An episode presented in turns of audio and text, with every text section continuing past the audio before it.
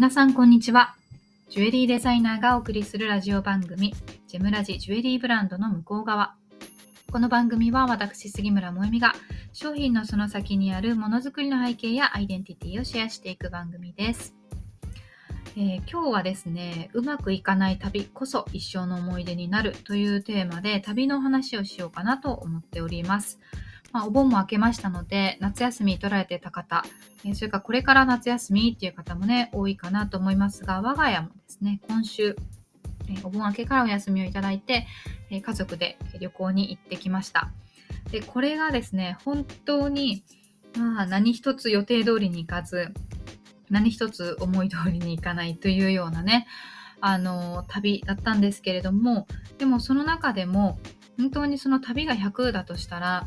0.0001%かなというぐらい、あの、まあ、時間で言ったら、あの1秒とか一瞬の出来事っていうのが、本当に一生心に残るような、えー、思い出になるっていうことがあるんだなと思いまして、あの、すべての旅を終えて帰ってくると、まあ、ほとんどが大変だったけれども、でもその一生に思い思い出になったような出来事っていうのが自分の財産だなって思えるなぁなんていうふうに思ったんですよね。なので、まあ、今日はちょっと我が家の旅の話をシェアしつつ、やっぱりこういうのって旅だけじゃなくって、あの普通の日常生活の中でね人生の中でもそうですけれども予期せぬ出来事っていうのが起きた時にどういうモチベーションでいるのかとかどういう心の持ちようでどういう判断をしてどういうふうに行動するのかっていうのは、結構大事だと思うんですよね。なので、まあ、そんな話もしたいなっていうふうに思っています。で、私たちは今回はですね、飛騨高山の方に旅行に行っていたんですけれども、もともと飛騨高山が、えっと、目的地だったわけではなかったんですね。で、目的は、あの、岐阜に実家がある、えっと、友人夫婦、夫婦というか友人ファミリーと一緒にログハウスに泊まって、で、ちょっとアウトドアを楽しもうかというようなことで計画していたんですよね。で、この友人夫婦っていうのも、旦那さんのはデザイン系の仕事をしていて、奥さんの方は建築系で、それで、えっと、息子さんいるんですけど、男の子で、その年齢も近くて、そして国際夫婦、あ国際結婚ということで、あの、とても、えー、共通点が多くて話が合う人たちで、まあ、私たちもすごく楽しみにしていたんですが、えー、これがですね、出発をしてから、高速走り始めてからね、朝8時とかに電話かかってきて、あの、発熱してしまったということで、あもちろんコロナの心配っていうのも、えー、少なからずはあったと思うんですけれども、やっぱり仮に熱が下がったとしても、病み上がりでっていうのは、本人たちもしんどいと思いますし、で、こっちもこっちで実はね、息子が直前に熱を出していて、えっと、下がっていたので、まあ、問題はないかなと思っていたんですけど、結果的にはね、手足口病になっていたんですよ。で私自身が手足口病っていうのをなったことないし、よく分かってなかったんで、あんまりその早い段階でジャッジできなかったんですけど、まあ、えっ、と、旅行が始まってから発疹が増えてきて、あ、これってそうなのかなと、まあ、保育園で流行っていたっていうのもあってですね、そういう意味でお互いそれぞれのファミリーが体調が良くなくてですね、で、あの、楽しみに計画していて、まあ、そのログハウスに泊まるっていろいろ準備が必要なので、あのね、持って行ってた荷物も全て必要がなくなってですね。で、何より、あの、まあ、宿もそこの予定だったので、泊まる場所が決まっていない。から行き当たりばったりでその場所で、えっ、ー、と、宿泊先を決めてと。で、事前の下調べっていうのも何もなかったので、じゃあ何しようか、子連れで、みたいな感じでね、その辺が、まあ、いっぱいいっぱいな旅ではあったんですよね。うん、で、あのー、まあ、その大きなスケジュール感っていうのも白紙になったっていうのもあるんですけれども、旅の前半戦は、なんか本当に些細なことが何一つうまくこう歯車が回らない感じがありまして、何やってもダメ。例えば、あの、雨具持ってきてるのに、車に忘れて雨に降られるとか、まあ、そういう細かなことがね、いろいろいろいろ、ああってなっていたんですけど、まあ、そんな中でも、何が一生の思い出に残ったかというと、日高高山はエアビーで、えっと、宿を取ったので、あの、ロフトがある部屋だったんですよ。で、えっと、まあ、子供はそういうの好きなので、そこでロフトで夜2人で息子と寝ていたんですけど、ロフトってあの、すごくこう天井が近くな近くなるじゃないですか。であの仰向けに天井を見て寝ていたら息子が突然ですね天井を指さして「えー、ロンロンはママのお腹の中にいたの?」っていうふうに突然言ったんですね。で、まあ、ロンロンって息子のことなんですけど、まあ、それを聞いて本当にびっくりしてしまってあの、まあ、今までもお腹の中の記憶ってあるのかなと思って聞いてみたりしたことがあったんですけど、まあ、答えは全然曖昧だったりとか、なのでどこが本当の自分の記憶で、どこがもしかしたら保育園からの入れ知恵かもしれないしわからないんですけど、まあ、とにかくこの天井がすごく近くて狭い空間っていうところで寝た時に、まあ、そんなことをボソッと言ったんですね。これって多分、まあ、母親になったことがある人であれば、まあ、誰でも嬉しいと思うんですよ。で、その日は本当に初日で、全てがもううまくいかなくて、朝はサービスエリア、昼はなぜかココスで、夜はなぜかスーパーでお惣菜を買って、吉野家の冷凍の牛丼を買って、部屋で食べるみたいな、せっかく飛騨高山まで旅に来ているのに、なんでこんな食生活になってしまっていて、みたいな、こう、いろいろなイライラが自分の中でも募っていたんですけど、なんかその言葉だけで全てがこう、なんかクリアになったというか、ああ、来てよかったなと、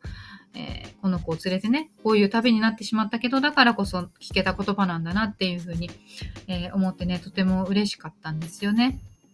で、あの、翌日もですね、どこに行くかって本当に前日の夜まで決まってなくて、えー、結局夫が明け方、あの、携帯でいろいろ調べながら、え、決めたんですけど、まあ、せっかく飛騨の方まで来ていても、温泉とか美術館とかって言うてもどこでもあるじゃないですか。でここにしかない場所はどこだって言ったらもう上高地に行くのが一番だと思うんです。せっかくここまでっていうのがあるので。まあ、それでなんか体調が悪い時に しかもなんかフラッと行く場所ではないと思うんですけど急急遽上高地に行くことにして、えー、2日目ね上高地に行ってきたんですね。で、まあ、ここもここでやっぱりね、あの体調が万全でないとあなかなか歩いてもくれなくてあのハイキングとかする場所なのにもかかわらずほとんどの道のりを夫と交代交代で子供をね 14キロにもなっている子供を抱っこしながら歩いたりとかかなり涼しかったので私がお腹を下してしまったりとかそれこそね、あの雨具を忘れて雨に濡れたりとか、まあ、そういうこともあったんですけど歩いてる時に、まあ、突然さーっと風が吹いたんですよね。であのまあ、こういう言い方するとすごいなんかスピリチュアル系っぽい言い方になるんですけど、本当になんか上高地に呼ばれた感じというか、なんか風の通り道を歩いているというか、なんか自分の真上を竜が通っていったみたいな、そういう感覚になるような風が吹いて、自分が歩いている道と全く同じ方向で真後ろから風が来て通り抜けていったっていうのもあるんですけど、なんかそれもすごくこう自分では味わったことのない経験だったので、あの、思い出というか、心に残った出来事だったなというふうに思います。まあ、上高地という場所は、何と言ったってね、美しい自然があって、やっぱり自然の造形美っていうかね、色とか形とか、あ草木が織りなすそのグラデーションとか、これに勝る美しさはないよなって思うんですよね。で天然石とかも仕事で扱っていますけれどもやっぱりこういうところとリンクするのがあるからこそなんか美しいと感じるんだろうなというふうに、えー、思ったりして、ね、やっぱり上高地って360度、えっ、と、自然に山々に囲まれていて人間が作り出したその建物みたいなものって最小限しかないですしその場所に行くためにはマイカー規制があるので、えー、っと手前で車を止めてバスしか行けないんですよねでトンネルをくぐったら上高地に着くっていう感じなんですけど、まあ、そういうね特別な場所っていうのもあ急遽訪れることになったんですけどやっぱ来るべき時に来たのかななんていうふうに思って、まあ、それもとても良い思い出になりました。まあ、そんな風にねなんか旅ってあのこうトラブルとかハプニングとかがないとあまり記憶に残らないんですよね 時間が経ってくると。で逆にあの何かが起きてしまった予想外のことが起きてしまったっていう場合の方が自分の中でも後々記憶に残っていて今まで旅してきた時とかも。ででなおかつその何ていうか不測の事態が起きた時に自分でまあ、その場でどういう判断をして的確な判断をしてどういう行動をすべきかとかあとそのそれぞれ人間の感情って喜怒哀楽っていうのがあるわけなので、えー、それをあまあ、今今回の場合であれば夫と息子なんですけど3人というこの人間がいる中でどうやって調整していくかとかね。そういうのってこの日常的にも仕事の中でも結構大事なことですよね。経営とかもやっぱりそういうのがすごく大事だなというふうに思いますしでそれをなんか面倒だというふうに思うか逆に楽しめるかっていうのでもあ人生は大きく変わるなって思うんですよね。でうちの夫の場合はそういうのがあればあるほど楽しむタイプなので私は結構イラッとしてしまうのでその辺は救われるなというふうに思うんですけどなんか旅はあのよく人を成長させるとか自分探しの旅に行くとかいろいろあるじゃないですか。やっぱりそれは確かに一理あってあの日常から離れて違う景色に触れるとか、まあ、仕事とか学生だったら学業とかそういうところから離れて自分と向き合う時間ができるっていうのは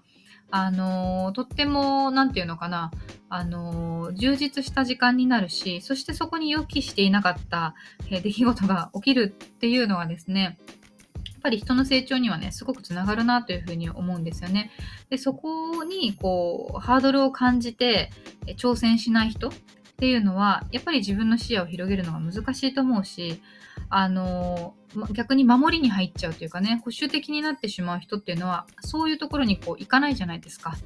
あの事前に全部下調べをして旅であれば食べログを見て美味しそうな店探して、えー、行く前に全部その行く場所の写真を見て良さそうだから行くみたいな、まあ、そういうのって一つの旅の方法ではあるけれども面白みに欠けるというかあの、あえてリスク取った旅してみるのもいいんじゃないかななんていうふうにね、今回久しぶりに思ったりしました。なので、今何かこう、日常生活の中でもうまくいかないなと思うことがある人とか、えー、守りに入っちゃってる人とか、そういう人こそですね、あ、本当に何も持たずに、